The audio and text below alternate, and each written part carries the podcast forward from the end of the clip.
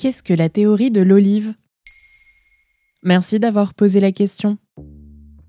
Selon l'INSEE, près d'un million de personnes se mettent en couple chaque année en France, tandis que 400 000 Français se séparent. Selon une enquête réalisée par le site de rencontres Badou, 90% des personnes qui cherchent à faire des rencontres en France se sentent sous pression pour trouver l'âme sœur. Mais il y aurait une technique qui permettrait enfin de la trouver. Il s'agit là de la théorie de l'olive, très populaire sur TikTok.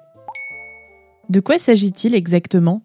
Si une personne aime les olives et une autre les déteste, alors ils sont faits l'un pour l'autre. C'est aussi simple que cela. Cette théorie vient de la sitcom américaine How I Met Your Mother, dans laquelle Lily n'aime pas les olives tandis que son compagnon Marshall Erickson en raffole. Ainsi, leur ami Ted Mosby estime que c'est cette raison qui fait que leur couple fonctionne aussi bien. De là est né le nom de cette théorie. Les fans de la série, qui connaissent la théorie de l'olive depuis bien longtemps, revendiquent son efficacité sur TikTok, à tel point que ce concept est devenu viral, atteignant les centaines de millions de vues.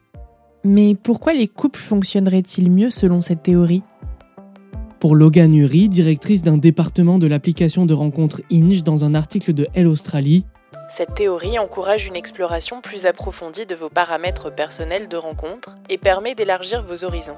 En d'autres termes, il s'agit de la personnification de la fameuse maxime connue les contraires s'attirent. Et ce n'est pas vraiment la norme dans les sociétés occidentales. Selon une étude réalisée par France Info, un couple sur sept s'est formé au travail par exemple. Les Français ont donc tendance à privilégier les personnes qui leur ressemblent socialement. Selon Logan Uri, il est temps de remettre tous ces prérequis en question en allant à un premier rendez-vous avec quelqu'un à qui vous n'auriez pas forcément dit oui. Vous pourriez être surpris de voir que vous pourriez tomber amoureux de ce type de personne.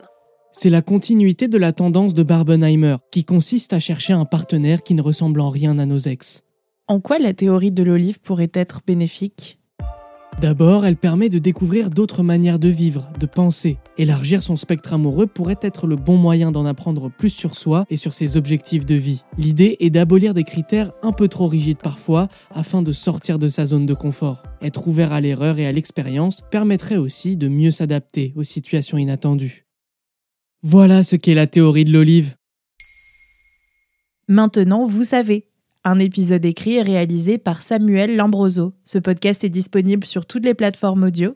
N'hésitez pas à répondre au sondage du jour sur Spotify. Et si cet épisode vous a plu, vous pouvez également laisser des commentaires ou des étoiles sur vos applis de podcast préférés.